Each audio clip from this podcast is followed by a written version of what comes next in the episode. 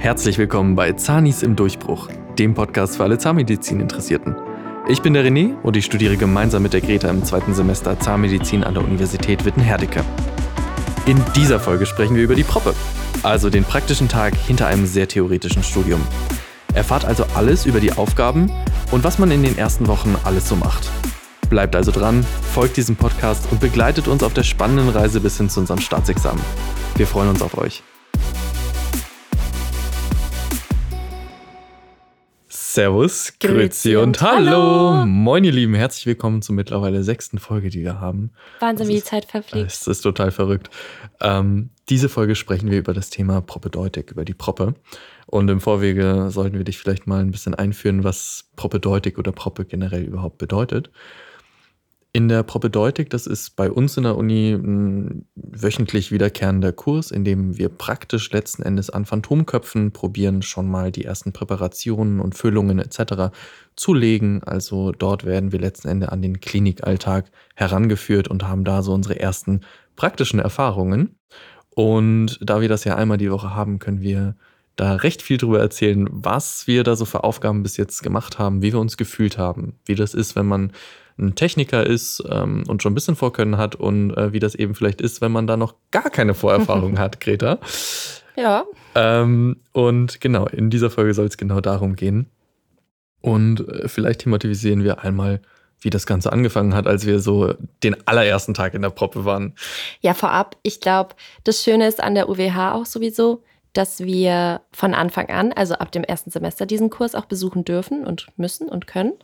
Und es ist einfach ganz, ganz toll, weil man schon mit den Instrumenten in Berührung kommt. Also alle, sei es Bohrer, Winkel, also die dazugehörigen Winkelstücke, Aufsätze, dann alle handwerklichen Dinge, also dass man wirklich schon so rangetastet wird, einfach mit den Fingern wirklich dann am Ende ja, so wie es dann wirklich in der Praxis ist, zu arbeiten und ganz nah schon vielleicht an dem ersten oder zweiten dann nicht echten Patienten, aber dem ersten Patienten dann auch nahe zu kommen, dort dem Phantomkopf sozusagen. Ja. Ne? Vor allem auch der Ausgleich zwischen, zwischen Theorie und eben, dass man da einmal die Woche oh, diesen praktischen Teil hat, ne? wo du dich dann auch immer ja. darauf freuen kannst. Gut, vorher hast du die Bücher gewälzt und die Vorlesungen ja. dir angehört und dann hast du endlich mal einen Tag in der Woche, wo du dich ransetzen kannst und gerade im ersten Semester. Ich meine, da ist man so überflutet von Vorlesungen auch und dann freut man sich wirklich, okay, wie du schon gesagt hattest, einmal die Woche dahin zu gehen. Oh, endlich kann ich mal was anderes machen machen mhm. auch und nicht nur lernen, sondern gerade wirklich die praktische Seite davon auch miterleben zu können. Das ist so toll. Das ist einmalig. Ja, bei uns switcht das ja auch immer. Also wir haben ja jedes Semester an einem anderen Tag den propedeutischen Tag. Und ich fand das im ersten Semester total cool. Da war es ja wirklich der Mittwoch. Und mhm. da hattest du genau in der Mitte der Woche so eine richtig schöne, nochmal praktische Pause, wo oh, du einfach die Vorlesungen konntest man für den Moment vergessen. Ja. Und dann hast du losgelegt. Ja. Ja, und wie, wie hast du dich in der ersten, in der allerersten Proppestunde gefühlt? Allererste Proppestunde, ich war super aufgeregt. Ich meine, dann hatten wir unsere Kasachs an, wir haben dann auch extra Klamotten dafür, also nicht nur T-Shirt und Jeans, sondern dann wirklich in diesem Kasach diese Klinik-Outfits. Und ich war so oh, ich war richtig aufgeregt, nervös und habe mich so richtig gefreut darauf. Und ich weiß auch noch, wir haben tatsächlich ja bevor, oder wir haben uns umgezogen auch. Dann haben wir noch ein Foto gemacht, so, oh, erster Proppetag und so. Ja. Man war so richtig wie so der erste Schultag geht so los und ach, ganz, ganz schönes Gefühl. Und dann bist du ja auch reingekommen in deinen Raum, in dem du ähm, zugelost wurdest auf mhm. deine Sitznachbarn hast du dann kennengelernt, so okay, das ist der und der, von dem kenne ich auch den Namen und die kenne ich und so. Ja. Das ganz, ist ja auch nochmal stark, dass du da gerade, also bei uns ist es wirklich, wie Greta gerade sagte, zugelost. Das bedeutet, du weißt eigentlich zu Anfang gar nicht, neben wem du sitzt. Es ist mhm. kompletter Zufall, wie dann die Konstellation neu entsteht. Und das sind dann letzten Endes die Leute, mit denen du auch ganz, ganz viel dann zusammenarbeiten darfst. Ne? Total. Ne? Und äh, bei von uns ist es so, von Anfang bis Ende sitzt du da neben diesen ja. Leuten und ähm, ja, das ist total cool. Ja. Also also von denen du dir ja auch Tipps holst dann im Endeffekt und, und, und. Wo man sich auch gegenseitig durch dick Ach, und dünn hilft, ne? Ja. Und vor allem im ersten Semester, da haben wir ja auch nicht direkt Füllungen gelegt. Also wir haben richt uns langsam rangetastet an den Zahn, an das Gebiss überhaupt. Und das war wirklich, ah, das war echt aufregend einfach. Ja, in den ersten Wochen haben wir auch tatsächlich gar nicht großartig viel mit Zähnen gemacht, sondern ja. anfangs ging's, hat es gestartet ja mit ganz vielen Drahtbiegeübungen wo wir dann verschiedene Sachen in Drähten biegen sollten. Und da ja. hat auch schon der eine oder andere gemerkt, okay, es ist vielleicht doch anspruchsvoller, mhm. als man, als man sich das gedacht hat, weil natürlich wenn man sich da im Vorfeld nicht mit auseinandergesetzt hat, ist das schon sehr, sehr anspruchsvoll. Total. Dann kriegst du entweder Formen vorgegeben, die du biegen musst. Und da wird ja auch schon sehr, sehr stark darauf geachtet, dass du, wie das eben in der Zahnmedizin auch wichtig ist, dass du wirklich auf Mikrometern, auf Millimeter-Niveau genau so biegst in dem Ja. Fall, wie das später auch wichtig ist. Ne? Also ich meine, gerade in den ersten, so in diesen Drahtbiegeübungen, ich konnte gar nichts. Das war wirklich für mich nicht schlimm, aber ich war wirklich so, es war für mich ganz, ganz Neuland, weil ich noch nie mit so einer Drahtbiegeübung oder überhaupt so Draht gearbeitet habe. Und dann habe ich wirklich das erste Mal da versucht, den zu biegen und in diese Form zu kriegen und habe mir natürlich auch dann von René als Zahntechniker tatsächlich ein, zwei Tipps auch eingeholt. Wie muss ich die Zange halten und wie, wie muss ich am besten, dass ich die, die Form hinkriege und so. Und das hat einfach auch so viel Übung gebraucht, das Ganze. Das war wirklich nicht einfach für mich tatsächlich. Und ich glaube auch für alle anderen, die noch nie was damit gemacht haben, war das wirklich nicht einfach. Ja, das ist ja auch anfangs, glaube ich, relativ frustrierend sogar noch, ne? wenn man wirklich merkt, okay, es klappt auch nicht auf den ersten Anlauf, weil das ist ähnlich wie bei irgendwelchen TV-Shows, wenn du dir das von außerhalb anguckst und dir denkst, ach komm, Draht biegen, ja, easy, mache ich mit links, das dauert bestimmt zehn Minuten und dann sitzt du da wirklich Stunden dran und ähm, dann wird dir die ganze Zeit gesagt, nee, ist noch nicht gut genug, ist noch nicht gut genug, und du verstehst nochmal. einfach nicht, warum oder woran es liegen könnte. Und du bist eigentlich die ganze Zeit zufrieden mit deiner Ja. Arbeit, weil du einfach stolz auch auf das bist, was du geschafft hast. Und dann wird dir gesagt, nee, hier ist irgendwie ein Knick zu früh Ja. oder zu spät. Und Aber das ist super wichtig, um das zu verstehen, weil das muss wirklich perfekt sein und um im Nachhinein dann wirklich nächste Steps dann weiterzugehen. Wie jetzt zum Beispiel sitzen wir ja gerade, ich will noch nicht zu viel vorwegnehmen, aber wir sitzen, wir sitzen ja gerade dran und machen Füllungen und versuchen da ein bisschen die Zähne vorher zu präparieren dafür, damit man die Füllungen richtig legen kann und so. Und da sitzt du halt dran, ewig lang, und du denkst, oh Mann, warum schaffe ich es denn nicht? Es sieht doch schon so gut aus, aber es muss wirklich perfekter als perfekt ich dachte, sein. ich dachte gerade, du willst auf die Klammern vom KFO, äh, vom Kieferorthopädischen Praktikum Nee, darauf hinaus. Das nicht. Die sind auch nicht einfach. Also ich brauche dafür auch ewig lang neben, neben dem Zahntechniker René, der dann wirklich nur eine halbe Stunde braucht oder so. Naja, aber im Endeffekt ging es ja wirklich im ersten Semester bei uns jetzt darum, dass wir das verstehen, okay, es muss perfekt sein, genauso wie alle ähm, ähm, Gipsarbeiten zum Beispiel, die wir gemacht haben. Wenn das nicht perfekt ausgegossen ist, dann kannst du auch danach Probleme haben, um das richtig damit zu arbeiten. Ja, und sind so. halt die Grundlagen, die du am Also- Ende brauchst, auf, auf denen du arbeitest, Ja. mit denen du später arbeitest. Und wir haben ja auch, das fand ich ganz cool, wir fangen ja von groß an, also du startest groß und wirst, das wird dann immer kleiner. Also gerade die ersten Drahtbiegeaufgaben waren ja wirklich relativ große Genau. Projekte, die wir machen mussten. Und dann wurde das immer peu à peu und was ich jetzt gerade schon geteasert hatte, jetzt aktuell sitzen wir zum Beispiel im Kieferorthopädischen Praktikum, wo wir die ersten Kieferorthopädischen Klammern biegen müssen. Gut, Total da- anspruchsvoll. da habe ich ja auch schon ein bisschen Also, Vorerfahrung als ja. Techniker, aber trotzdem, äh, da ist es auch super, super schwierig, da dann auf einmal so auf so ganz Ja. kleinem Niveau die ersten Klammern zu biegen für die anderen. Und äh, da haben wir aber mittlerweile auch schon so ein, so ein Roundtable gemacht, wo wir uns zusammen zu Hause bei mir zum. Beispiel hingesetzt haben in so einer Fünfergruppe. Und dann haben wir da einfach alle mal gebogen. Dann habe ich auch den einen oder anderen geholfen, mal drüber geschaut. Und damit hilft man sich dann auch auch durchs gegeben, Studium. ja. ja, auf jeden Fall. Also Aber so im Nachhinein jetzt so, um das ganze Revue passieren zu lassen, so gerade das erste Semester und bisher als Techniker, wie findest du, wie empfindest du so die Aufgaben und so das Gefühl dahinter? Hast du das Gefühl, du kannst äh, sehr viel schon oder dir fällt alles sehr leicht oder wie, wie sieht das bei dir dann gerade so aus? Also im ersten Semester ist es schon so, dass du stark davon profitierst, die Ausbildung gemacht zu haben. Also gerade wenn es jetzt um die ersten Tage ging, wo wir Drähte gebogen haben, ne, das ist wirklich, wirklich, wirklich easy für einen Techniker, mh, weil man das einfach in der Ausbildungszeit wirklich viel gemacht hat. Dann haben wir auch in den darauffolgenden Stunden auch viel mit Wachs geschnitzt. Wir haben ähm, Zähne aufgewachst, die waren dann sogar noch ein bisschen größer als die echten Zähne später. Und das sind auch Sachen äh, tagtäglich, äh, also der Alltag eines Zahntechnikers. Und deswegen ist man da wirklich ganz entspannt durchgegangen. Man war innerhalb von einer halben Stunde letzten Endes fertig, wofür andere dann vielleicht sogar fünf, sechs Stunden gebraucht haben. Ja gut, ist auch okay. Ich meine, man hat davor eine Ausbildung gemacht, Ja. äh, drei Jahre lang dann auch und das ist doch völlig in Ordnung. Du hast ja diesen Beruf erlernt. Auf jeden Fall. Also Und ich meine, das ist es total wäre schlimm, es wäre schlimm gewesen, wenn so es nicht so wäre. gewesen wäre. Da hätte man in der Ausbildung was Falsches gemacht. Und ich fand es ja total cool, was ich ja auch sehr, sehr gerne mache. Ich helfe ja wirklich, wirklich viel und auch gern. Und da sind ja auch in der Zwischenzeit immer mal Leute zu mir gekommen. Und ich habe das auch immer an meinem Tisch angeboten. Greta und ich, wir sind jetzt zum Beispiel nicht in einem Raum. Das heißt, wir kriegen voneinander in der Propedeutik relativ wenig mit. Aber es war wirklich so, dass auch viele dann halt zu einem gekommen sind. Hey René, kannst du noch mal kurz drüber gucken, bevor da irgendwie die Aufsicht drüber schaut. Hm, vielleicht kannst du mir schon mal einen Tipp vor, im Vorwege geben. Ne? Und dann hat man da auch viel geholfen. Das heißt, letzten Endes war das auch bei mir relativ verzögert. Was aber, wie gesagt, cool war, waren dann eben auch so diese Schnitzübungen. Also wir mussten dann, glaube ich, in der zweiten oder dritten Woche einen Zahn schnitzen, auch einen relativ großen. Ne? Also keine Sorge, ihr müsst da nicht direkt so einen winzig kleinen Zahn optimal nachschnitzen, sondern der war auch so faustgroß, würde ich mal sagen. Mm. Und das war tatsächlich zum Beispiel bei mir in meiner Ausbildung ganz, ganz oft ein Einstellungstest. Mhm. Also da hast du ein Praktikum gemacht für eine Woche und hattest dann quasi an einem Tag eben Zeit, so einen Zahn zu schnitzen. Und genau so eine Aufgabe dann wieder zu entdecken, ein bisschen abgeändert, das war ein anderes Modell. Das ist total cool. Ja. Also da fühlst du dich so ein bisschen zurückversetzt. Aber ich finde es total interessant, weil da, also so im Rückdenken oder rückblickend einfach, finde ich total interessant, dass man in dem Zuge einfach dann vorher das Gelernte, was wir in Anatomie hatten, diese Zahnform und wir mussten ja auch ähm, die Zähne lernen an sich, wie die ja aussehen und das und das und das sind die wichtigsten Merkmale des Sechsers zum Beispiel. Und dann mussten wir das direkt dann auch anwenden, so in diesem, ähm, in diesem Zahnschnitzen zum Beispiel, ja. dass wir halt anatomisch korrekt sind, dass wir halt wirklich checken, okay, das sind wirklich wichtige Merkmale der Zähne, um dann im Nachhinein dann wirklich so darauf aufbauen zu können. Auf jeden Fall, das brauchst und du ja auch dann. Irgendwie musste das dann auch erstmal Klick machen bei mir tatsächlich, dass ich erstmal verstehe, wirklich gut, also ein gut geschnitzter Zahn ist dann trotzdem nicht perfekt irgendwie. Das mhm. ist dann trotzdem nicht dieses Realitätsnah. Und manchmal sind da wirklich so Feinheiten, nur so Kleinigkeiten, dass da ist noch ein bisschen zu viel, da muss noch die Fissur ein bisschen tiefer und, und, und.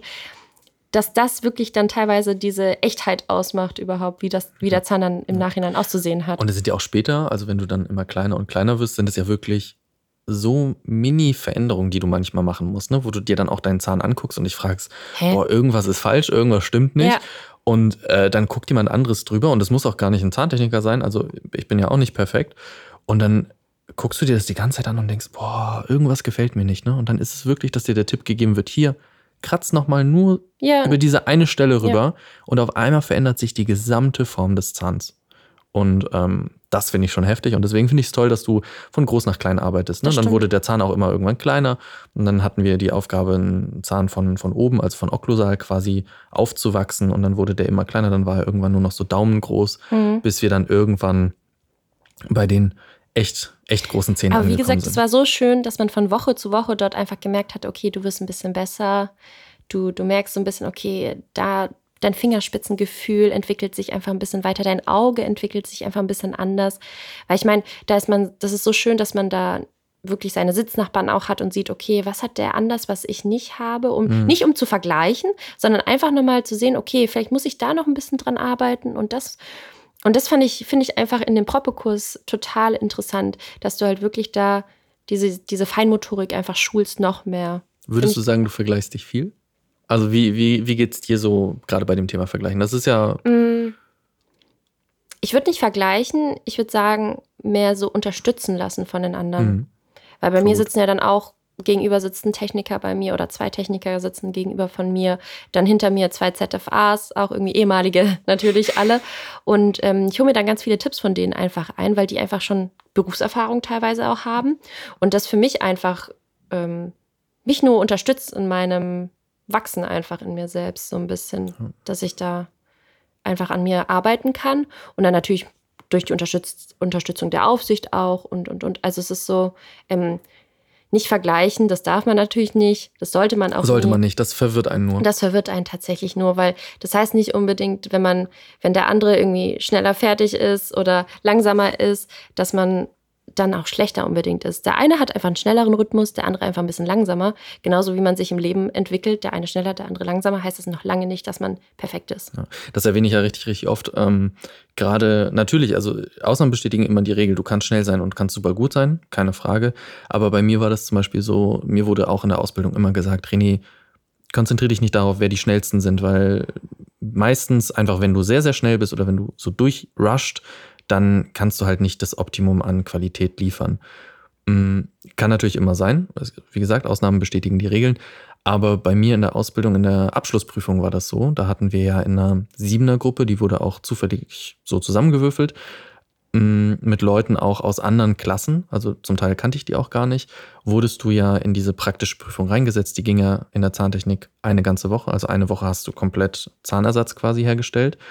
Und da hatten wir auch einen mit dabei, der war mit allem immer der Schnellste. Und der stand auch neben dir und war immer so, oh ja, hier, und ich bin mit dem Aufwachsen fertig. Wie und hast du dich dann gefühlt? Katastrophal. Also wirklich, es hat mich total gestresst, weil ich war eigentlich immer ein sehr, sehr selbstbewusster Techniker. Ich wusste, dass ich das kann und dass ich es auch gut kann. Hm. Aber wenn du neben dir am Platz die ganze Zeit eine Person hast, ähm, die immer wieder sagt, ey, ich bin gleich fertig, oder du hörst auch so dieses Kommentar, wenn so Menschen so mit sich selber reden und sagen, oh, ich, das ist gerade richtig geil, ne? Ähm, dann probierst du es zwar zu ignorieren oder du probierst es gar nicht so nah an dich ranzulassen, aber du kannst es nicht umgehen, dass dich das Ja, das beschäftigt. ist, und das ist so ein Terror einfach in, Das ist- in sich selbst einfach. du schreibst dir jetzt gerade in der Prüfung, schreibst du dir wirklich im Vorwege so einen Plan und weißt, okay, dann muss ich das machen, dann muss ich das machen, Mhm. dann muss ich das machen. Ich war auch die ganze Zeit im Plan, aber dadurch, dass einer halt auch, also der neben mir auch den Plan anders geschrieben hatte und andere Sachen zuerst gemacht hatte und deutlich schneller war als ich, keine Frage, mh, hat mich das total verunsichert und letzten Endes, Ende vom Lied war aber, dass diese Person die Prüfung nicht bestanden hat Hm. weil da einfach diverse Sachen gefehlt haben, nicht gut genug waren. Und das ist für mich bis heute eigentlich so dieses Zeichen, ey, natürlich, du kannst schnell und gut sein, aber lass dich bloß nicht verunsichern von Leuten, die dir immer wieder sagen, ey, ich bin schon fertig, ich bin schon fertig, ich bin schon fertig, weil das letzten Endes gar nichts aussagt. Du hast auch, du kontrollierst die Person ja auch nicht. Du gehst da ja auch nicht rüber und guckst dir die Sachen Nein, an. natürlich nicht. Ich kenne das so aus dem Sport tatsächlich, immer auf den Wettkämpfen, gerade früher, als wir ein bisschen jünger waren, gerade so, ich würde jetzt behaupten, so zwischen 14 und 16 oder so. Weil ich war ja also Leistungssportler vorher und da hatten wir dann alle paar Wochen diese Wettkämpfe auch immer wieder. Mhm. Und da hast du dann nur alle paar Wochen natürlich deine Gegner auch irgendwie so gesehen, die Mädels, Mädels alle. Und ähm, dann hieß es auch immer, hey, wie viel hast du trainiert? Was, was hast du? Und dann Mhm. war natürlich dieses Mauscheln groß. Ah, die hat so viel gemacht und der ist so viel besser. Und im Endeffekt, ich meine, man kann sich nur auf sich selbst verlassen. Ja, ja. Und das Wichtigste ist halt immer, dass du selbst von dir überzeugt bist. Und solange du das bist, ist es einfach ähm, wichtig, dass du dich da von niemandem beeinflussen lässt. Geht gar nicht, weil nur das, was du selbst bist und kannst, nur das kannst du alleine beeinflussen. Aber mit deinen Nachbarn klappt es auch gut, ne? Also Total. am Tisch. Ist total Also lustig, ist bin- immer wieder am, immer ich- wieder am Lachen, immer ja. wieder am Gackern, ne? Also da kann ich nur meine Sitznachbarin wirklich plädieren, wenn sie das hört. Ich habe mit die beste Sitznachbarin da, weil wir nehmen uns nicht zu ernst, wir machen auch Fehler und Ja. wir können einfach drüber lachen, weil das ist alles ein Lernprozess. Wie gesagt, du, es ist nie, nie irgendwie ein, ein, ein, ein Zahnarzt vom Himmel gefallen und konnte alles. Also, oder sonstige Leute. Also, das ist alles so ein Lernprozess einfach mit der, mit der Zeit. Und ich finde es auch wichtig, dass man sich da gegenseitig einfach unterstützt. Das ist ja auch schön, wenn du so mit der Zeit merkst, ey, Total. letzte Woche hat es gar nicht funktioniert Ja. und dann auf einmal klappt's. Also bei mir ist es jetzt auch so, gerade im zweiten Semester, wo wir anfangen, dann wirklich Zähne zu präparieren, Oh, also zu ja. beschleifen ähm, oder jetzt mittlerweile auch zu füllen. Das sind Sachen, die habe ich in der Ausbildung gar nicht gelernt Mhm. und da musste ich auch erstmal so ein bisschen in den sauren Apfel Ja, beißen, weil natürlich ist das Ego als Techniker so gerade im ersten Semester schon, das wird schon gestärkt. Schön, dass du es auch mal erlebst. So. Ja, nee, das, also es ist, muss man ja so sagen. Also man ist als Techniker schon sehr selbstbewusst, weil es halt am Anfang einfach alles irgendwo gut klappt.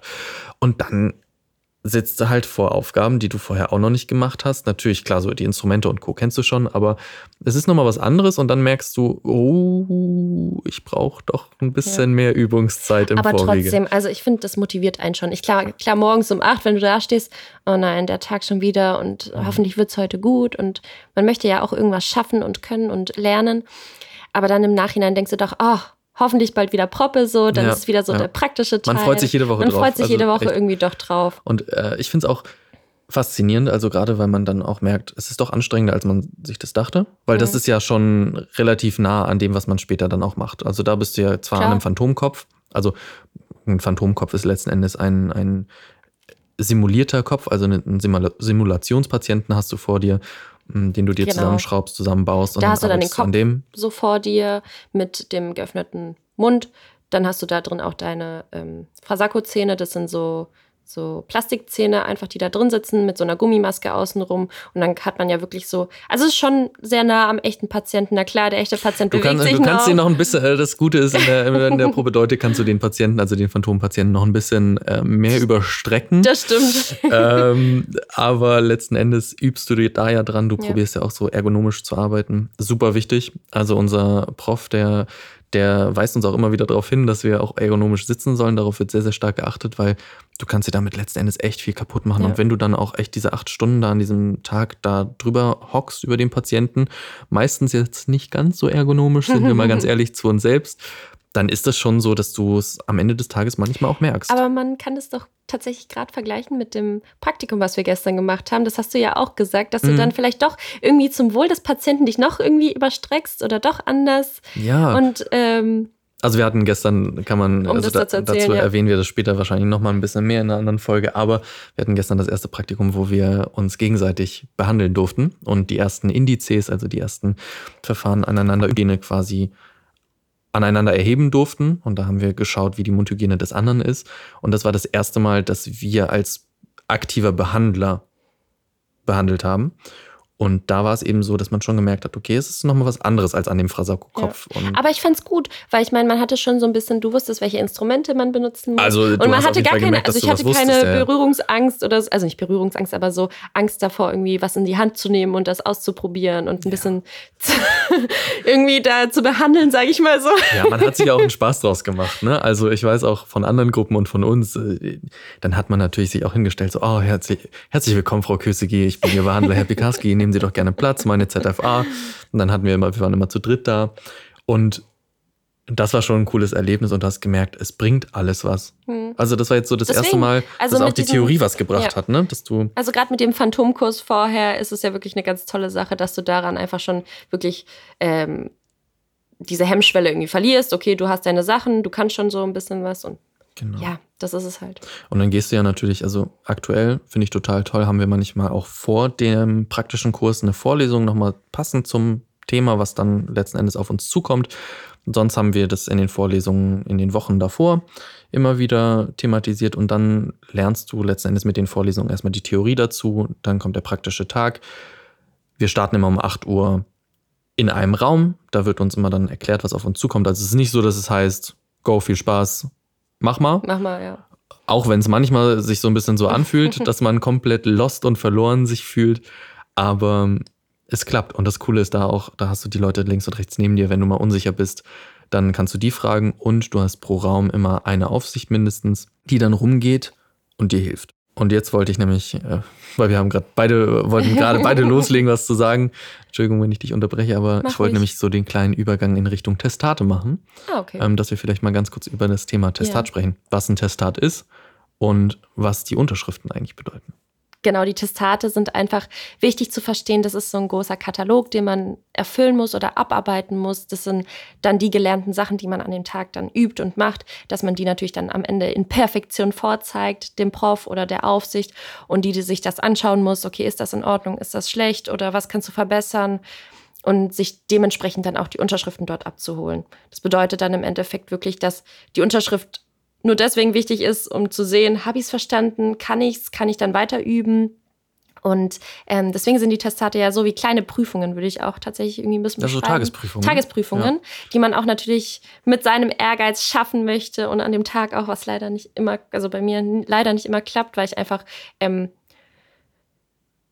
das den ganzen Tag üben muss, um dann noch ein bisschen Mhm. zu perfektionieren, weil bei mir fehlt meistens so der Feinschliff am Ende noch. Also ich habe so die grobe Richtung schon verstanden und ich kann die auch, aber bei mir fehlt halt einfach noch mal so ein bisschen der Feinschliff, der mir, den ich einfach noch ein bisschen üben muss, ein bisschen für mich ähm, erarbeiten muss einfach und auch für mich alleine noch ein bisschen mehr üben muss.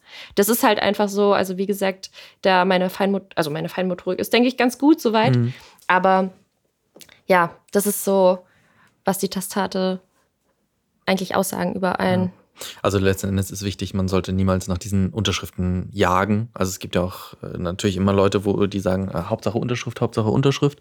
Letzten Endes geht es ja eigentlich darum, dass du weißt, dass du das übst und dass du es machst und dass du am Ende die Unterschrift dafür kriegst. Klar, du hast eine Woche Zeit, das dann zu machen. Du Ziel ist es eigentlich immer, dass du oder das Pensum dessen ist immer so gelegt, dass du es theoretisch in diesen acht Stunden schaffen würdest, aber du hast eine komplette Woche Zeit in deiner freien Übungszeit, das dann quasi nachzuholen und das dann zu Anfang der darauffolgenden Woche nochmal vorzuzeigen, dass du da die Unterschriften kriegst.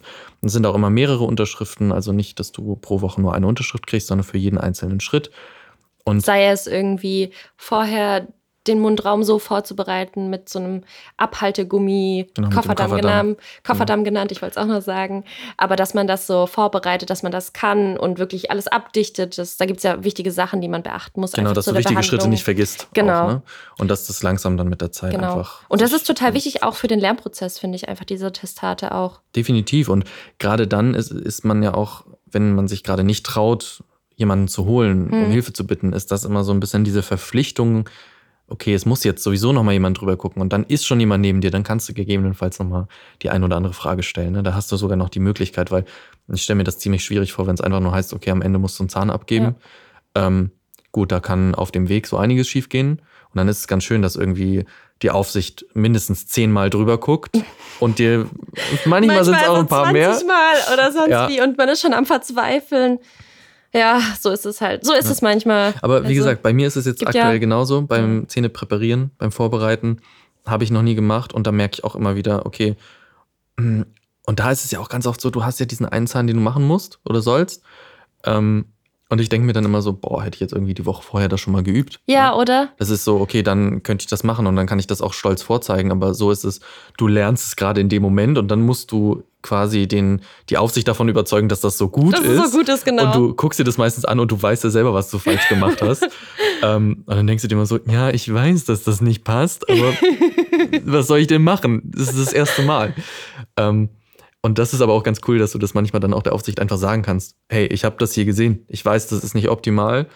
Und aber wie können wir das verbessern? Oder was wäre dann, ähm, was könnte man da anders machen, um das klinisch noch verwertbar dann auch zu machen? Weil das ist auch ein ganz wichtiger Punkt, einfach mit diesen Testaten, die da einhergehen, dass einfach die Sachen, die du da lernst, die müssen ja wirklich dann im Endeffekt auch klinisch verwertbar sein. Das bedeutet, dass es im Patientenmund so auch behandelt werden kann. Also mhm. es kann ja nicht nur so dahingeschmotzt sein oder dahingerotzt sein, irgendwie wie du denkst so ein bisschen und hier mache ich ein bisschen was weg, da ist Karies, okay, das machen wir ein bisschen weg. Sonst muss ja wirklich am Ende irgendeinen Sinn haben, dass du es physiologisch nutzen kannst und in allen möglichen Dingen einfach passt, dass die, das Füllungsmaterial sich da einfach anpasst und, und, und. Mhm. Also. Auf jeden Fall. Und gut, im allerschlimmsten Worst Case, das geht natürlich im Patientenmund nicht, sagt die Aufsicht dann, Herr Pikarski, Sie dürfen es nochmal machen. Ja. Und dann kannst du ja beim Frasakko-Zahn einmal rausziehen, also das ganze Ding auseinanderbauen, rausziehen, neuen reinstecken ja. und dann ähm, legst du halt nochmal los. Ja. Und dann hast du vielleicht zwei, drei Stunden halt des Tages verloren, aber dann machst du es nochmal ordentlich. Ja, ich meine, wie gesagt, das ist ja wie bei einer Matheübung oder so. Ich meine, man muss es üben, bis man das kann einfach. Wie Üben, eine Ableitung oder sonst was. Also es ist ja wirklich ein Übungs- und Lernprozess. Ist manchmal auch ein bisschen eklig. Da muss man in den sauren Abfall beißen, um dich dann nochmal schön aufzugreifen.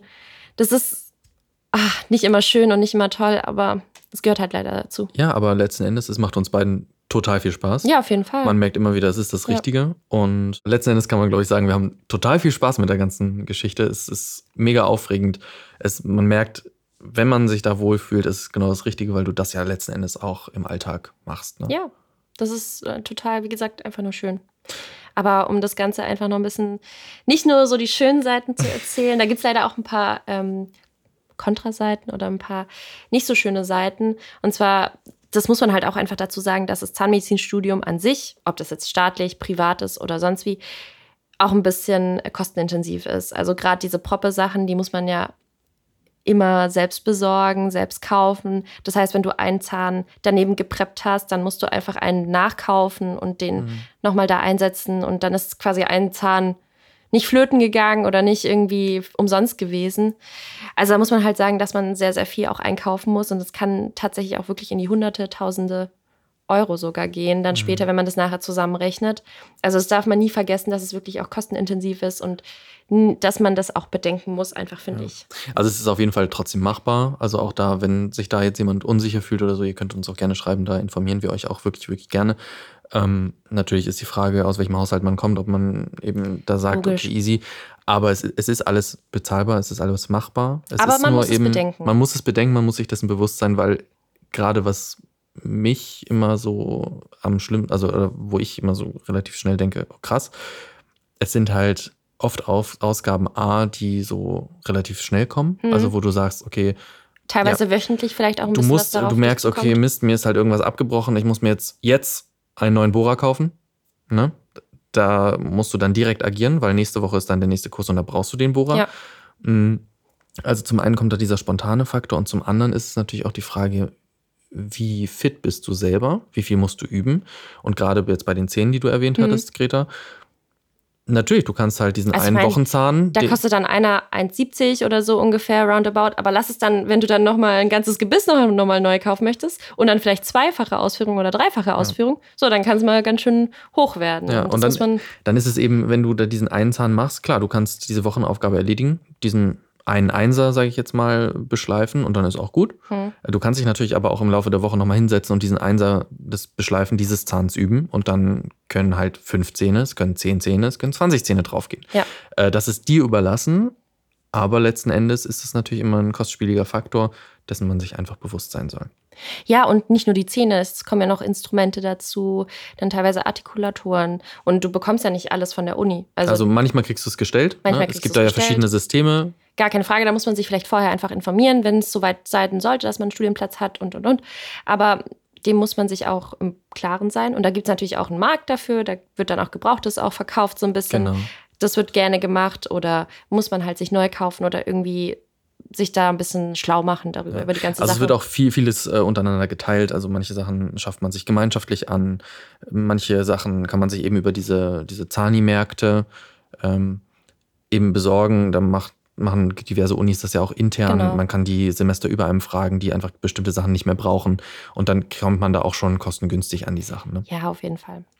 Ja, ähm, was ich aber jetzt zum Beispiel auch noch erwähnen wollte, ist, äh, da das ja wirklich dieser praktische Tag ist, mhm. für die Leute, die sich jetzt für die UWH besonders interessieren, ähm, aber auch für andere Universitäten gibt es ja oftmals praktische Testungen in den Einstellungsverfahren, ob das jetzt zum Beispiel der Hamnat ist oder eben auch bei uns speziell an der UWH, gibt es ja auch diesen besonderen praktischen Test und da können wir euch jetzt natürlich wieder nicht sagen, was genau da für Testungen drankommen. Aber wissen wir ja auch jetzt, nicht. Wissen wir ja auch nicht, genau. Aber wenn man jetzt gerade auch einfach viel zugehört hat, kann man sich vielleicht so ein, so ein grobes Bild machen. Also gerade das, was wir erwähnt haben, was jetzt in den ersten Wochen so gemacht wird, das sind sehr, sehr gute Anhaltspunkte dafür, was man vielleicht mal üben könnte. Diese Feinmotorik üben. Es wird sehr, sehr unwahrscheinlich jetzt irgendwie was schon im Millimeterbereich sein, aber Nein. einfach dieses Üben von, von Dinge schnitzen, ähm, Dinge biegen, falten. falten. Ähm, also alles so Kleinigkeiten, die man so zum Basteln vielleicht früher, früher in der Grundschule oder Kindergarten gerne gemacht hatte. Genau. Das Kindergarten basteln auf Extraklasse-Niveau. Ja, so das kann man ist, das gut beschreiben. Das, das ist, glaube ich, ähm, das, was letzten Endes abgefragt wird. Ja. Und da kann man sich wirklich dran setzen. Mh, mm, Augen aufhalten, einfach üben und einfach mal machen. Und, ähm ja, aber um das zu verstehen, da gibt es diese Anekdote von meinem Vater sehr gerne mhm. oder von meinen Eltern auch gerne. Die hatten einen Professor damals, die haben beide auch Zahnmedizin studiert, und die hatten einen Professor damals, der gesagt hatte, irgendwann mal zum Ende des Schlusses oder Ende des, des äh, Studiums haben sie, hat er so gesagt, also wenn Sie es bis jetzt noch nicht verstanden haben, Sie sind Handwerker in Ihrem Beruf. Und wenn Sie es jetzt nicht verstanden haben, dann, dann brauchen Sie auch gar nicht, also dann können Sie auch direkt wieder aufhören. Ja. Weil das ist so dieses Wichtige, was man übermitteln muss, dass so Zahnmedizin oder der, ganze Ablauf in der Zahnmedizin einfach sehr handwerklich ist, feinmotorisch ist. Also wie ein Uhrmacher auch tatsächlich, so ein ja. bisschen würde ich sagen. Und ähm, das muss man vorher einmal sich verinnerlichen, wenn man sich fragt, okay, ist das was für mich? Mhm weil das einfach ein technischer Das Beruf ist dein Alltag später. Das ist dein Alltag Punkt. später. Ja. Und wenn man dann später in der Proppe sitzt oder in diesem Proppe-Kurs, in diesem praktischen Kurs und dann merkt, oh Mist, vielleicht doch nicht, ist halt blöd, weil das müsste man sich vorher schon mal ein bisschen verinnerlichen. Das ist so das, was ich sagen Definitiv. wollte. Definitiv. Perfekter Abschluss, würde ich sagen, ja. für das Ganze. Also, solltet ihr euch bewerben oder generell interessieren, meldet euch bei uns. Auf Instagram sind wir zu finden, nämlich unter Zahnis im Durchbruch. Und da könnt ihr uns jederzeit gerne schreiben. Wir antworten auf alles, was kommt. Fragen, Anregungen, Ideen.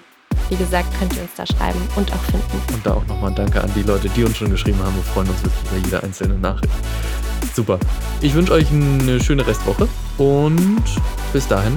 Bis zum nächsten Mal. Bis nächste Woche. Macht's gut. Ciao, ciao. Tschüss.